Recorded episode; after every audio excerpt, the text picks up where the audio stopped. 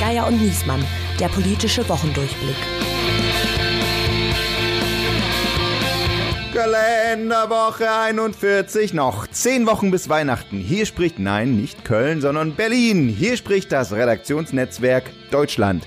Mein Name ist Steven Geier und ich begrüße meinen Kollegen im RD Hauptstadtbüro der Mann, der noch nie von Wolfgang Kubicki angebaggert wurde, Andreas Niesmann.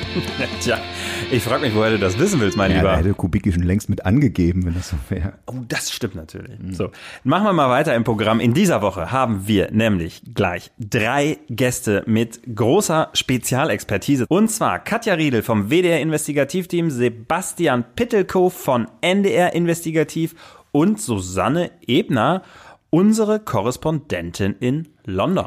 Und zu 2, 3, 4, 5 reden wir über folgende Themen der Woche. Die Gaspreisbremse lässt auf sich warten, das 9-Euro-Ticket kostet künftig 40 Euro mehr und Grüne und FDP haben sich im Atomstreit völlig verhakt. Ja, das ist die Frage. Naja, wie das gelöst werden soll und wann Robert Habeck und Christian Lindner endlich ihren Zickenkrieg beenden zum Beispiel. Aber mach du mal weiter, Steven. Die AfD ist erfolgreich wie nie in Niedersachsen, in bundesweiten Umfragen und im Osten und mit ihren Straßenprotesten sowieso, ist den Anhängern die immer noch köchelnde Parteispendenaffäre und ihre Putin-Nähe etwa egal? Selbstverständlich. Mhm. Und in Großbritannien hat die neue Premierministerin Liz Truss gezeigt, dass man es tatsächlich noch schlechter machen kann als Boris Johnson. Offenbar kann man oder besser Frau das tatsächlich, aber was die Republik wirklich interessiert, ist natürlich die Frage, was kann Andreas Niesmann eigentlich überhaupt? Reden. Ja, also das habe ich glaube ich noch nie gesagt, aber das war vielleicht eine volle Woche. Also erst gewinnt der Sozi Weil die Wahl in Niedersachsen, dann steht der Bahnverkehr in ganz Norddeutschland still. Zufall? und, Mann, und dann hat die Energieexpertenkommission ihren Vorschlag für eine Gaspreisbremse vorgelegt. Das ist ja ein bestimmt ein total komplizierter Mechanismus, den sie da der, der hochrangige Experten, den sie da der Bundesregierung vorgeschlagen haben. Erklär doch mal, die Zeit nehmen wir uns. Ja, wie soll ich das jetzt am besten sagen? Also die Dezemberrechnung zahlt der Bund. Okay. das ist tatsächlich kompliziert. Gut, an der ernsten Nachrichtenfront, Putin eskaliert den Krieg nochmal neu mit Raketenangriffen auf ukrainische Städte.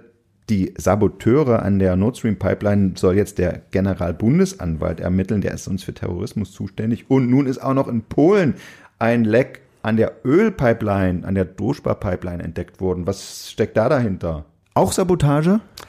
Ich glaube ehrlicherweise nicht. Ich, wir haben alle die Bilder gesehen von diesem Acker in Polen, der so ein bisschen, man lacht jetzt drüber, aber naja, also ne, wo Öl ausgetreten ist, der so ein bisschen geschwärzt war. Es sieht doch eher danach aus, als wenn Druschba, was habe ich gelesen, die löchrige Freundschaft, eine löchrige Freundschaft ist, also Materialermüdung.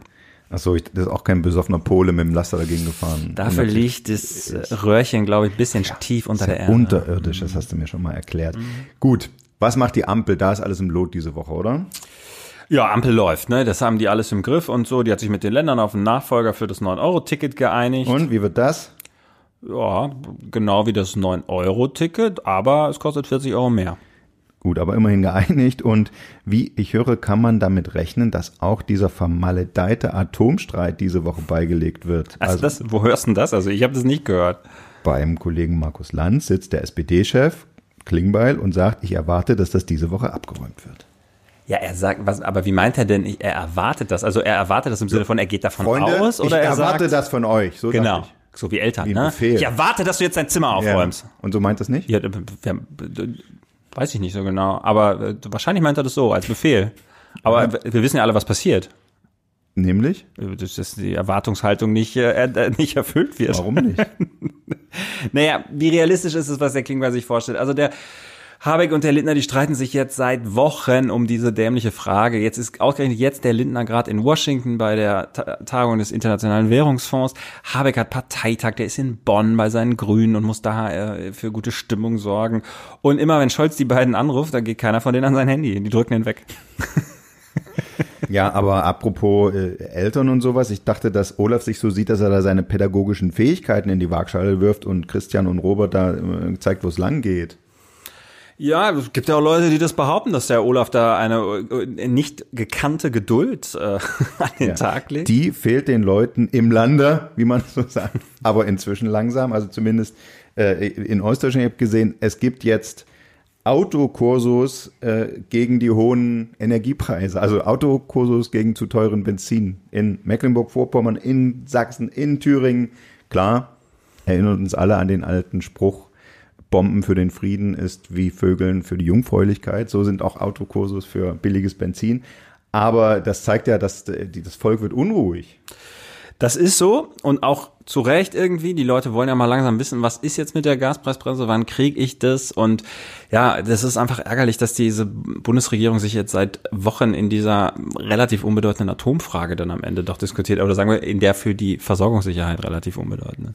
Es ist ein Konjunkturprogramm für die Populisten, hört man immer wieder. Es ist im Ausland so, es ist auch in Deutschland so. Die AfD hat in Niedersachsen zugelegt, ist auf einem Höchststand seit vielen, also steht in den Umfragen so hoch wie seit Jahren nicht mehr und das ist unser Schwerpunktthema in dieser Woche. Und da holen wir jetzt mal unsere beiden Gäste dazu. Wir begrüßen Katja Riedel, preisgekrönte Journalistin von WDR Investigativ und wir begrüßen Sebastian Pittelko, Reporter für NDR Investigativ. Beide gehören zur Recherchekooperation von NDR, WDR und Süddeutscher Zeitung und beide recherchieren seit vielen Jahren das Finanzgebaren und die vielen anderen Skandale der AfD. Deutschlandweit Schlagzeilen haben sie gemacht, als sie die internen Chatprotokolle der AfD-Fraktion aus der letzten Legislaturperiode veröffentlicht und damit eindrucksvoll dokumentiert haben, wie saftig es da bisweilen zur Sache geht. All the Dirty Details könnt ihr nachhören in ihrem tollen Podcast, der heißt Die Jagd. Und nachlesen könnt ihr diesen Skandal und viele andere auch in ihrem am kommenden Dienstag erscheinenden gemeinsamen Buch Rechts unten, die AfD, Intrigen, heimliche Herrscher und die Macht der Geldgeber. Wir sagen herzlich willkommen, Sebastian und Katja. Hallo. Hallo, grüß euch. Es ist die perfekte Woche, um zwei der führenden AfD-Experten da zu haben, weil tatsächlich an verschiedenen Punkten die AfD wieder Schlagzeilen gemacht hat. Einer davon war für sie ausnahmsweise sogar mal erfreulich, nämlich die Niedersachsenwahl. Also wir sind es ja schon gewöhnt, dass äh, in Brandenburg und Thüringen ist die AfD jetzt laut Umfragen stärkste Kraft. In Brandenburg zum ersten Mal äh, die SPD überholt. Das ist man ja schon gewohnt. Nun sind sie aber auch in Niedersachsen äh, enorm erstarkt. Ich glaube, verdoppelt in etwa, zweistellig in den Landtag wieder eingezogen. Ihr zeichnet ja in eurem Buch das Bild einer Partei, die also weitgehend nichts bewirkt hat, ähm, immer viel Krawall macht, aber wenig rauskommt, wenig durchsetzen konnte. Und dann sagt ihr auch, sie ist durch diese ganzen Skandale und Machtkämpfe äh, an einem Punkt angelangt, äh, wo sie um ihre gesamtdeutsche Relevanz bangen muss. Da hat er euch die Niedersachsenwahl nun widerlegt, oder? Das würde ich für meinen Teil jetzt überhaupt nicht sagen. Die AfD, muss man ja sagen, ist eine Krisenpartei. Ne? Die Grundtatsache aus zehn Jahren AfD ist eigentlich immer, wenn es Krise gibt, wenn es Deutschland schlecht geht, geht es der AfD gut. Da gab es neulich sogar mal ein Leak im Bundestag, da waren die Mikrofone noch auf, als sich zwei ähm, Mitglieder des Bundestags unterhalten haben. Da ist dieser Satz eben gefallen und den können wir aus unseren Recherchen eben bestätigen, wenn man mal zurückguckt. Ähm, Im Sommer 2015, da hatte die AfD noch drei Prozent. Und dann kam der Herbst, da kamen die vielen Geflüchteten nach Deutschland und um Weihnachten rum konnten sich schon 20 Prozent vorstellen, die AfD zu wählen. Und das hat sich eben, sie hat sich entwickelt von einer Anti-Euro-Währungspartei, radikalisiert zu einer Anti-Europa-Partei, zu Anti-Migration, Anti-Islam, Anti-Corona, Anti-Inflation, Anti-Energiepolitik. Sebastian, habe ich noch was vergessen? Nö, also ich glaube, mehr Anti kann man nicht sein. Und letztlich ist es ja so, wenn der AfD bei der nächsten Krise nichts Neues einfällt, ja, dann tauchen letztendlich genau die Probleme, die diese Partei seit Jahren hat, diese Inhaltslehre, wieder auf. Man hat das eigentlich gesehen, als im Frühjahr ja ähm, im Landtag in Schleswig-Holstein, das der erste Landtag gewesen ist, wo die AfD, nachdem sie in alle Landtage eingezogen ist, das der erste Landtag gewesen ist, in, in dem sie wieder rausgefallen ist. Und das ist nur wenige Monate her. Das vergessen wir bei dem jetzigen Hoch ganz schnell. Also es zeigt ja auch, wie das auch eine kurze Momentaufnahme sein kann, eben hervorgerufen durch diese Krise. Würdet ihr so weit gehen zu sagen, ist es eigentlich völlig egal, was die machen, also ob die sich intern zerlegen, ob die äh, äh gegen ähm, äh, Gesetze verstoßen, gegen den guten Geschmack, gegen äh, ob sie irgendwie Minderheiten diskriminieren oder was auch immer, was sie so tun. Am Ende ist es eher die äußere Lage, die dafür, dazu führt, dass sie entweder erfolgreich oder misserfolgreich sind? Ja, die legen sich tatsächlich auf solche Krisen, auf den Aufwind da drauf und dann segeln sie. Das hat jedes Mal bisher funktioniert eigentlich, weil sie eben eine reine Fundamentaloppositionspartei sind. Sie sind, kommen auch gar nicht in die Verlegenheit, dass sie überhaupt Inhalte liefern müssen. Sie äh, simplifizieren die Problemlagen. Sie sind ja auch gar nicht äh, in der Pflicht, ähm, oder sie müssen quasi gar keine Lösung bieten, weil sie auch ähm, trotz hervorragender Umfrageergebnisse, zum Beispiel in Brandenburg, in Thüringen, in Sachsen, gar nicht in die Verlegenheit kommen werden, dort mal in Regierungsverantwortung zu kommen und tatsächlich mal Lösungen anbieten zu müssen, weil sie sich durch all das, was ihr gesagt habt, vor allem aber auch dadurch, dass es eine vom Verfassungsschutz als rechtsextremer Verdachtsfall beobachtete Partei ist, als Koalitionspartner quasi ausschließen. Aber wir halten fest, äh, dass das alte Bild, dass es irgendwie eine Ostpartei ist, also das ist nicht nur so. Das hat also Niedersachsen jetzt auch wieder gezeigt, wenn Krise ist, verfängt das auch im Westen. Man darf ja nicht vergessen, dass die AfD vor zehn Jahren eine Westgründung eigentlich war. Ne? Das war, ist in Oberursel gewesen und ähm, deutlich mehr der Parteimitglieder sind bis heute ja aus dem Westen, nicht aus dem Osten. Hm. Übrigens auch der heimliche Vorsitzende, Björn Höcker. Der ist eigentlich auch ein Wessi, genau. Auch diejenigen, die da im Osten so reüssieren, die sind eigentlich alles Wessis. Das fanden wir jetzt auch bei diesem Rückblick, den wir für das Buch gemacht haben, auch nochmal erstaunlich, weil wir uns dieser Frage, ob die Partei eine Lega Ost wird, eben nochmal gewidmet haben. Da haben wir für uns eigentlich das Fazit gezogen, dass es eigentlich eine Selbstverzwergung wäre, weil die Wahlen werden immer noch im Westen gewonnen. Jetzt habt ihr viel über das äh, Krisenmotiv geredet und darüber, dass diese Partei bei Krise äh, reüssiert und zwar eigentlich völlig egal, wie sie sich zu der einzelnen Krise verhält. Ähm, wir haben das ja bei Corona auch gesehen. Da hat sie, sich die AfD am Anfang ja schwer getan, weil sie ja auch in ihrer Anhängerschaft und äh, auch in ihrer Mitgliedschaft ein relativ altes Publikum hat und man äh, gar nicht so richtig wusste, ähm, äh, kann man eigentlich jetzt immer dagegen sein und so. Da hat es eine Weile gedauert, aber irgendwann haben sie die Kurve dann ja doch gekriegt. Ja, genau, zuerst haben sie ja Spahn vorgeworfen, nehmen es nicht ernst genug. Ja, ja, ne? genau. Da gibt's ja Bundestagsreden ja, von Alice Weidel genau. und dann haben sie gemerkt, ah, der Protest ist eher bei denen, die die Maske nicht tragen. So, mhm. das war ganz, das war ganz, fand ich ganz putzig so. Jetzt muss man aber sagen, jetzt haben wir natürlich eine schwierige Situation, weil wir so eine, in so eine multiple Krisenlage ja nun rein, äh, äh, ja, nicht wandern, sondern irgendwie rennen, äh, die, ähm, die ja für die wie gemalt ist. Also die Leute haben ernsthafte Abstiegssorgen. Ähm, wir haben einen massiven Kaufkraftverlust. Wir reden über 15 Prozent Inflation auf zwei Jahre gesehen, über, über irre Preissteigerung bei der Energie. Und es kommt auch nochmal wieder eine, ähm, eine zusätzliche Migration äh, ins Land. So, also alles in allem irgendwie für die AfD quasi wie gemalt. Also wenn die sich hätten aussuchen können, wäre es ja wahrscheinlich genauso gewesen. Ja, meinst du, die stecken dahinter? Cui bono? Nein, hör auf, hör okay, auf. So, was können wir denn aus den bisherigen Krisen lernen? Also wie können wir es dieses Mal anstellen, dass wir nicht wieder dieses Revival dieser Partei erleben? Ja, ich glaube, man kann sozusagen auf den Fakt setzen, dass diese Partei mit jeder Krise ja auch in der Vergangenheit eine innerparteiliche Bruchlinie aufgemacht hat. Bei Corona war es so, ne, da gab es die Verschwörungsideologen und die Corona-Skeptiker bis Leugner in der Partei, die sich dann sozusagen auf der Straße wiedergefunden haben. Und dann gab es die anderen, die sozusagen gesagt haben, wir müssen jetzt endlich mal inhaltliche gute Politik finden und Lösungen finden, was die Corona-Fragen betreffen. Und da herrschte Riesenstreit. Genauso war es bei der Migrationsfrage 2015, sprich die Frage, wie radikal will man eigentlich sein. Diesen Moment wird es auch wieder kommen, wenn sich die nächste Krise andeuten wird. Ich meine, selbst bei dieser Frage, wie man mit der Russlandpolitik umgehen möchte, gibt es ja auch nicht ein homogenes Bild in dieser Partei. Ihr hattet ja gefragt, wie soll man mit denen umgehen? Da finde ich jetzt aus der Erfahrung, die wir mit denen in den sieben Jahren ge gewonnen haben, ist eigentlich immer sehr hilfreich, äh, wenn eine Parole kommt, mal zu fragen, wie wollen Sie denn das eigentlich konkret umsetzen? Denn dann entlarvt es sich eigentlich von selber, wenn sich Frau Weidel hinsetzt und sagt, ich bin für eine diplomatische Lösung, wenn man sie fragt, ja, und wie soll die aussehen? Und was hat, zieht das für Folgen nach sich? Also zu entlarven, dass sie zwar einfache Lösungen, scheinbar einfache Lösungen anbieten, aber sie in diese Komplexität des Feldes hineinführen, der sich ja auch eine, Regierung, eine Regierung stellen muss. Wobei ich denke, das ist gar nicht die Funktion, die die haben in den in den äh, Nachwahlumfragen wird ja auch immer gefragt, wählen sie die eher, weil sie von denen sich Lösungen versprechen oder aus Protest und zwei Drittel der AfD-Wähler sagen aus Protest. Und ich glaube, die funktionieren da einfach als ein Sprachrohr des ansonsten ungesagten, unsagbaren oder auch unseriösen. Und ich, aber es ist ja so, es war bei Corona so. Es gab Sachen, also die wurden nicht viel diskutiert. Also was sind die Nachteile davon, die Schulen zu schließen? Sind die Maßnahmen verhältnismäßig zum Beispiel? Ne? Das waren ja legitime Fragen. Die kamen am Anfang wenig vor.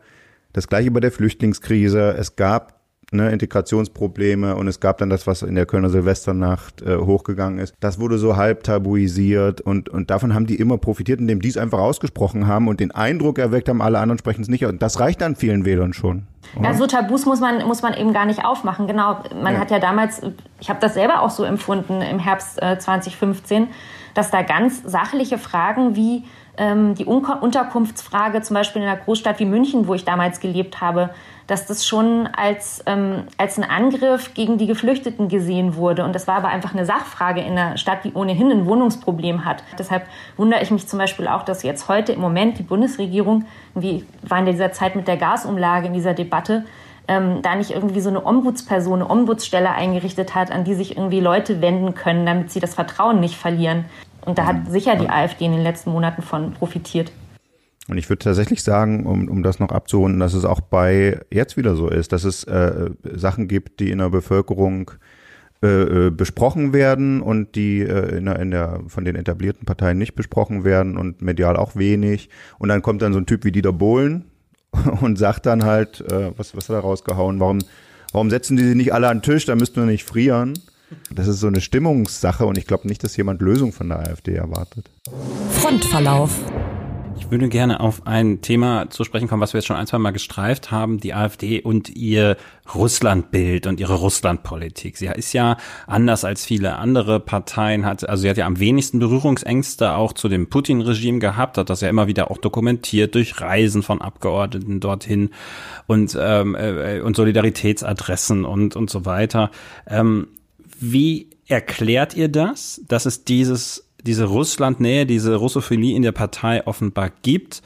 Und ähm, hat sich das aus eurer Sicht durch den Kriegsausbruch verändert? Die Russophilie, die ist tatsächlich seit Anbeginn an Teil dieser Partei. Und ähm, Alexander Gauland, der hat ganz am Anfang ein außenpolitisches Papier geschrieben. Äh, da stand das auch schon drin, dass Russland eben ähm, ein ganz, eine ganz wichtige Macht innerhalb Europas ist und für eine Stabilität braucht es, braucht es auch Russland. Allerdings gibt es in der Partei also Leute, die weit über diese Gaulandsche Linie hinausgehen. Das liegt auch, das ist aufeinander zugehen gewesen zwischen der Partei und Russland. Eigentlich haben viele Akteure der AfD seit 2014 durch diese Reisen, die du eben auch schon angesprochen hast, dazu beigetragen, dass dieses Narrativ, mit dem der russische Angriffskrieg gerechtfertigt wird, nämlich dass da ähm, Russland irgendwie in die Enge getrieben sei, dass dieses Narrativ eigentlich ähm, erst gesetzt werden konnte. Die haben ja den, dieses Europa der Vaterländer, was sie anstreben. Das ist Anti-EU. Und deshalb hat natürlich auch die AfD für die eine große Attraktivität gehabt, genauso wie andere europäische Parteien, die so ähnlich ausgerichtet sind wie die, sind wie die AfD. Und dadurch hat sich eben ein Netzwerk gesponnen, ähm, dass diese Narrative hier aktiv verbreitet hat und das ganz eng verdrahtet ist mit Akteuren innerhalb Russlands. Ihr habt auch recherchiert, wo die AfD ihr Geld herkriegt und es ist ja bekannt, dass Putin äh, rechtspopulistische Parteien in ganz Europa auch finanziell unterstützt oder unterstützen lässt, um da äh, Unfrieden zu sehen. Habt ihr da auch Hinweise äh, gefunden, dass da Geld aus Moskau kommt zur AfD? Eigentlich kann man sagen, dass das, was Spannendes zu erzählen ist über das Geld und sagen wir mal auch die illegalen Geldflüsse, die die AfD erreicht haben, weniger nach Russland führen, sondern vielmehr in die Schweiz. Wir sind ja dann über die Spende an Alice Weidel gestoßen, die letztendlich bei der großen Frage landete, inwiefern sehr, sehr reiche Menschen mit einem entsprechenden offenbar politischen Weltbild versucht haben, über Jahre hinweg dieser AfD über teilweise illegale, teilweise fragwürdige Wege Anschubfinanzierung zu leisten. Du sagst Millionäre, es ist ja, wenn ich, ich bin jetzt kein Finanzexperte der AfD, aber es ist doch meistens einer, der da genannt wird. Vielleicht erzählt ihr mal ein bisschen was dazu. Also es gibt tatsächlich sogar zwei, zu denen viele Spuren führen. Die beziehen sich auf das Umfeld des letztes Jahr verstorbenen ähm, sogenannten Baron von Fink, der gar kein Baron war, äh, August von Fink Junior, ähm, mhm. ein Erbe äh, eines Herrn, der auch sehr rechts war, der äh, auch viel Geld gemacht hat ähm, mit äh, dem Dritten Reich eigentlich. Ähm, und dieses Erbe hat dann August Junior gemehrt. Der, er und dessen Umfeld haben sich über Jahre sehr für das Werden dieser neuen Partei interessiert, haben sich vorher in Deutschland auch schon stark gemacht für andere ähnlich anti-Euro ausgerichtete sogenannte freiheitliche Parteien. Und äh, zu ihm und seinem Umfeld führen auch Spuren dieses Unterstützervereins, ja nämlich von 2016 an in mehreren Wahlkämpfen äh, kostenlos für die AfD und angeblich völlig unabhängig von der Partei Plakate aufgehängt hat, äh, Zeitungen verteilt, Homepages mit schick, schick gemacht, vielleicht auch Facebook noch unterstützt. Da geht jetzt gerade ein Verdacht hin. Äh, mhm. Diese Partei eben groß gemacht hat mit viel Geld. Der andere Millionär, den ihr jetzt, glaube ich, eben meintet, das ist der Henning Kohnle, glaube ich auch Junior, der ähm, in äh, Zürich lebt, der ursprünglich aus Duisburg stammt, Immobilienmillionär, äh, Milliardär, bei dem schwankt es ein bisschen, ob er über die Milliardärsgrenze hinaus ist. Zu ihm führen ganz viele nachweisbare Spuren, die vor allem zu tun haben mit verschiedenen Zuwendungen, ähm, die über die Schweizer Werbeagentur Goal AG organisiert wurden und auch von dieser bezahlt wurden. Und da konnten wir damals erstmals bei der Weidelspende, die Sebastian angesprochen hat, nachweisen, dass die Spuren zu ihm führten. Und nur äh, damit man das mit den aktuellen Nachrichten nochmal in Einklang bringen kann, also vorige Woche ist die AfD-Zentrale in Berlin ja auch von Polizei und Staatsanwaltschaft durchsucht worden. Das hat auch die jetzige Parteiführung schnell öffentlich gemacht, weil sie gesagt haben, das geht alles um Meuten. Nee, das ist äh, natürlich eine Ausrede, ne, die sie da äh, sagen. Der Meuten ist deshalb ähm, Beschuldigter, weil er damals der Parteichef war und zwar innerhalb der Parteispitze derjenige mit der Zuständigkeit für die Bundesgeschäftsstelle. Deshalb steht der da als Beschuldigter und da steht auch noch der ehemalige Schatzmeister, weil er eben qua Amt für die Parteienfinanzen ähm, zuständig war. Es geht bei den jetzigen Ermittlungen darum, man hatte vorher die von Sebastian beschriebenen einzelnen Fälle, hatte da auch schon Ermittlungsverfahren und man hatte noch die Bundestagsverwaltung, die schon Verstöße gegen das Parteienrecht in, in diesen Einzelfällen feststellen konnte. Da sind dann auch schon 1,2 oder 1,3 Millionen Euro an Strafen verhängt worden. Jetzt geht es darum, dieses Ganze, sich das große Ganze anzugucken. Da muss man diese Besonderheit der Staatsanwaltschaft in Berlin sehen. Die ist nämlich ja zuständig für alles, was mit dem Bundestag zu tun hat. Und der Bundestag ist wiederum für die Parteispenden zuständig. Die versuchen jetzt nachzuweisen, dass im Rechenschaftsbericht was fehlt. Nämlich diese große Spendenkampagne, von der noch keiner ganz genau auf Heller und Pfennig weiß, was das gekostet hat, wo es Schätzungen gibt von Lobby Control, die sich auf 10 Millionen, mal auf 6 Millionen beziehen. Aber wie gesagt, das sind alles Schätzungen. Und wenn es der Staatsanwaltschaft und den, dem LKA gelingen sollte, zu beweisen, dass diese Kampagnen gar nicht unabhängig waren, sondern mit der Partei abgesprochen, also in gewisser Weise bestellte Spenden, dann würde da bis zum Dreifachen dieses Werts an Strafe verhängt werden können. Also im Raum steht immer die Zahl 30 Millionen, das weiß aber keiner, wie hoch die wäre. Ja, und, und man, wenn ich das noch ergänzen darf, ja, ähm, weil wir das natürlich auch selber irgendwie in unserem Arbeitsalltag ähm, ganz oft hören, die Frage, warum macht ihr das? Also warum guckt ihr euch sozusagen als Journalisten an, wer das finanziert und ob das illegal war? Und warum äh, kümmert ihr euch nicht bei anderen Parteien darum und so weiter und so fort? Ne? Dann muss man einmal sozusagen nochmal einen Schritt zurückgehen und fragen, worum es hier eigentlich geht. Hier geht es am Ende darum, ja, dass mit viel Geld von außen eine Partei, in dem Fall die AfD, in dem Fall eine rechte Partei, auf mutmaßlich illegalen Wege oder zumindest sozusagen auf verschlungenen Pfaden extrem viel Unterstützung erhalten hat. Und wir finden als Journalisten, Bürger müssen wissen, und das ist, glaube ich, auch so echt eine Kernaufgabe als Journalisten, zu sagen, guck mal, das steckt dahinter, damit ihr wisst, wen ihr wählt. Aber auf der anderen Seite zeigt es natürlich auch konkret auf die AfD gemünzt, die ja von sich aus immer behauptet, sie sei eine Alternative zu allen anderen Parteien und sie sei besser, so ist sie ja angetreten als Partei der Rechtsstaatlichkeit und all diesen großen sozusagen Selbstversprechen, dass sie das in dem Punkt gar nicht ist, weil sie genauso ist wie alle anderen Parteien, die auch ihre Parteispendenskandale haben, Stichwort CDU und so weiter und so fort. Die, die selbsternannte Partei der kleinen Leute ist tatsächlich eigentlich eine Partei der Millionäre und Milliardäre, die sich im, im libertären Spektrum ja auch für so Ziele wie der Sozialstaat soll sich quasi in Luft auflösen und sowas wie Erbschaftssteuer soll nicht gezahlt werden. Das sind ja deren wahre Ziele eigentlich. So, und jetzt könnte man natürlich noch eine Sache sagen. Auch die anderen Parteien stehen in dem Zusammenhang im Fokus, weil sie nämlich das Parteienrecht so löchrig lassen, dass solche Sachen überhaupt möglich sind. Weil äh, alle nämlich im Parteienrecht von genau solchen Ausnahmeregelungen wie wir gründen einen Verein und machen eine Parallelkampagne mit irgendwelchen geheim verschleierten Geldgebern dahinter genauso nutzen könnten, solange es im legalen Bereich ist und solange es nicht abgesprochen war. Deswegen hat da keine Partei überhaupt ein Interesse dran, dieses Recht wirklich so zu verschärfen, dass solche Sachen gar nicht mehr möglich sind. Und wer jetzt Lust bekommen hat, darüber, über all diese Sachen, die wir gerade angeschnitten oder bestenfalls touchiert haben, mehr zu erfahren, wer nochmal was nachlesen möchte und wer sich einfach dafür interessiert, wie die AfD sich finanziert und was da so los ist, dem empfehlen wir noch einmal das Buch rechts unten, die AfD, Intrigen, heimliche Herrscher und die Macht der Geldgeber. Könnt ihr jetzt schon vorbestellen oder euch ab Dienstag im Buchladen holen. Wir sagen ganz lieben Dank den beiden Autoren und freuen uns, dass ihr da wart. Vielen Dank, Sebastian. Vielen Dank, Katja. Vielen Dank von unserer Seite. Ja, wir müssen euch danken. Und alle, die sich jetzt sagen, aber Deutschland geht doch wirklich in die Grütze, da hat die AfD vielleicht nicht ganz unrecht. Denen empfehlen wir jetzt mal den Blick nach Großbritannien. Da ist das alles noch viel rasanter. Da geht's richtig in die Grütze. Mit Schwung in die Grütze. Ja, der dritte Premierminister innerhalb von zwei Jahren. In dem Fall eine Frau. Die Inflation ist höher. Der Austritt aus der EU macht immer noch Ärger. Über all das und vieles mehr wollen wir auch jetzt nochmal reden. Und zwar mit unserem nächsten Gast. Krisenherd der Woche. Liz Truss ist seit fünf Wochen Premierministerin und schon jetzt ist sie wahnsinnig unbeliebt. Einige sagen sogar, sie sei bereits gescheitert. Darüber wollen wir jetzt sprechen mit unserer RD-Korrespondentin in London, Susanne Ebner. Und wir fragen sie direkt, Susanne, was ist da schiefgelaufen?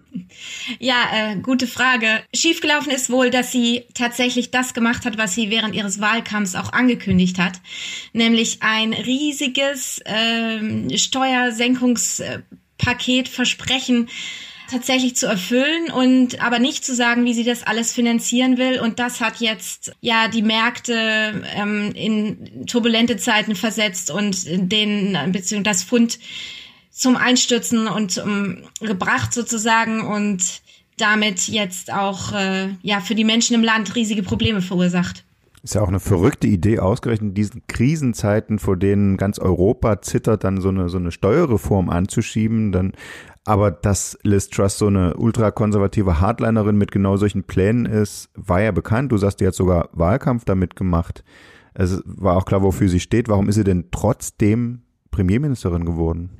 Ja, also sie ist ja tatsächlich ähm, eigentlich deshalb auch Premierministerin geworden, weil sie mit diesem Versprechen ähm, die Parteibasis äh, überzeugt hat, die letztlich darüber entschieden hat, dass sie den Parteivorsitz ja übernehmen kann und übernommen hat. Ähm, auf der anderen Seite äh, ist das aber gar nicht im Sinne der äh, Bevölkerung und auch nicht im Sinne der äh, ihrer Kabinettsmitglieder gewesen. Die haben aber letztlich nicht darüber entschieden und müssen jetzt schauen, wie sie mit der Situation umgehen genau deshalb hat sie ja auch einen, äh, einen ziemlichen Widerstand auch in ihrer eigenen Fraktion, weil wie du ja schon gesagt hast, die Fraktion konnte am Ende gar nicht drüber entscheiden, sondern es war die Basis. Ähm, jetzt gibt es eine ganze Menge Gegner, die sich überlegen, wie sie die schon wieder, wie sie die wieder loswerden können nach dieser kurzen Zeit. Da haben wir uns gefragt, geht das überhaupt? Und wenn ja, wie wäre der Weg dorthin? Ja, also äh, dankenswerterweise wissen wir das jetzt oder ich zumindest alles schon äh, durch Boris Johnson, ja, weil das ja noch alles noch nicht so lange her ist. Ähm, tatsächlich wäre das äh, durch ein Misstrauensvotum ähm, schon möglich. Dann müssten wiederum ähm, genug Mitglieder des Kabinetts oder beziehungsweise Abgeordnete ihre ihr, ihr Misstrauen aussprechen und dann würde man dieses ganze Prozedere in Gang setzen.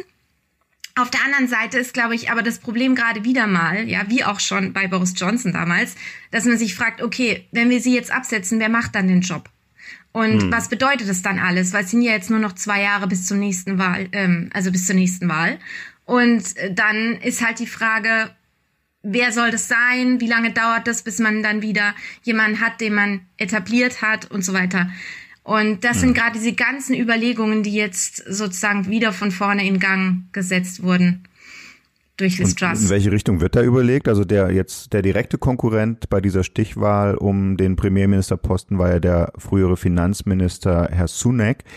Äh, und der, der hat ja im Prinzip vor all dem gewarnt, was jetzt eingetreten ist. Der hat das ja genauso skizziert, wenn man äh, Liz Truss wählt, dann wird alles so schief gehen hat er vielleicht gerade deshalb, weil er jetzt recht gehabt hat, dann Chancen, doch wieder ihr Nachfolger zu werden? Oder muss man sich an Boris Johnson erinnern, der ja sich mit Hasta la Vista verabschiedet hat? Also man sieht sich bald wieder. Äh, äh, hat der noch mal eine Chance? Also tatsächlich ist sowohl ähm, Rishi Sunak als auch ähm, Penny Mordaunt, die ja auch eine ähm, Kandidatin war und auch eine sehr äh, in den Umfragen sehr beliebte Kandidatin, auch bei der Basis eigentlich damals, aber die hat es dann halt nicht in die Endrunde geschafft.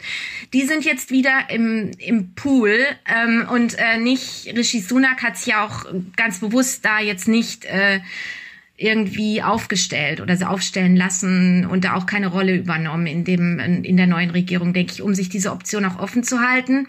Ähm, bislang sind es aber alles eher Spekulationen und äh, es wird sich viel, also Journalisten hier beschreiben das oder auch so, man, äh, ja, man, äh, man klagt noch, aber der Schritt zum Handeln, soweit ist man noch nicht. Und hm. ähm, Boris Johnson, ja, er hat seine ganzen Fans weiterhin, auch in, in der konservativen Partei. Aber wenn man so die in, sich umhört, würden schon die meisten sagen, dass er aber er ist einfach verbrannt. Also er ist einfach, sein Ruf war, er hat ihn einfach zu sehr, ja, sich äh, da ins Ausmanövriert über die ganzen Wochen und Monate. Eher unwahrscheinlich, würde ich jetzt mal sagen. Aber wer weiß, ja. Ich will mich noch nicht festlegen. Also man sieht sich aber vielleicht nicht in Downing Street Number 10. Das wäre ja auch nicht das Schlechteste. Ja, spannende Zeiten in England. Wir könnten da noch stundenlang drüber reden. Ähm, äh, zumal ja auch die Frage ist, England, was ist eigentlich mit Schottland? Da merkt man mhm. ja auch, dass die Unabhängigkeitsbefürworter jetzt da ähm, äh, äh, neuen Wind unter die Flügel bekommen. Ähm, das machen wir vielleicht ein anderes Mal. Wir sagen ganz lieben Dank, Susanne Ebner, und alles Gute nach London. Dankeschön. Bis bald. Das letzte Wort. Und das war's schon wieder für diese Woche. Wenn es Ihnen gefallen hat, lassen Sie uns ein paar Sterne da in Ihrer Podcast-App, damit auch andere Leute uns finden. Abonnieren Sie uns, damit Sie nicht verpassen, was wir nächste Woche hier wieder in den Kanal stellen. Es wird wieder spannend. Und das letzte Wort hat in dieser Woche unser treuer Hörer Kevin aus Berlin, der uns verrät, bei welchen Gelegenheiten er selbst gerne Podcasts hört und was ihn an diesem Podcast hier besonders gefällt. Wir sagen Tschüss und bis nächste Woche. Also mein Ritual beginnt immer morgens, wenn ich unter der Dusche und im Bad bin, lauf, laufen die ersten Podcasts mit, sind so meistens Nachrichtenpodcasts, manchmal aber auch True Crime Podcasts, je nachdem wie die Tagesstimmung so ist. Dann halt zwischendurch so die Wege zur S-Bahn oder im Bundestag Richtung Abstimmung. Und ähm, naja, und was mich besonders begeistert, ist natürlich wie bei allen Hörerinnen und Hörern ihres Podcasts der Einstieg, weil wir jede Woche der Frage entgegenzittern, wie Andreas Niesmann diese Woche durch den Kakao gezogen wird.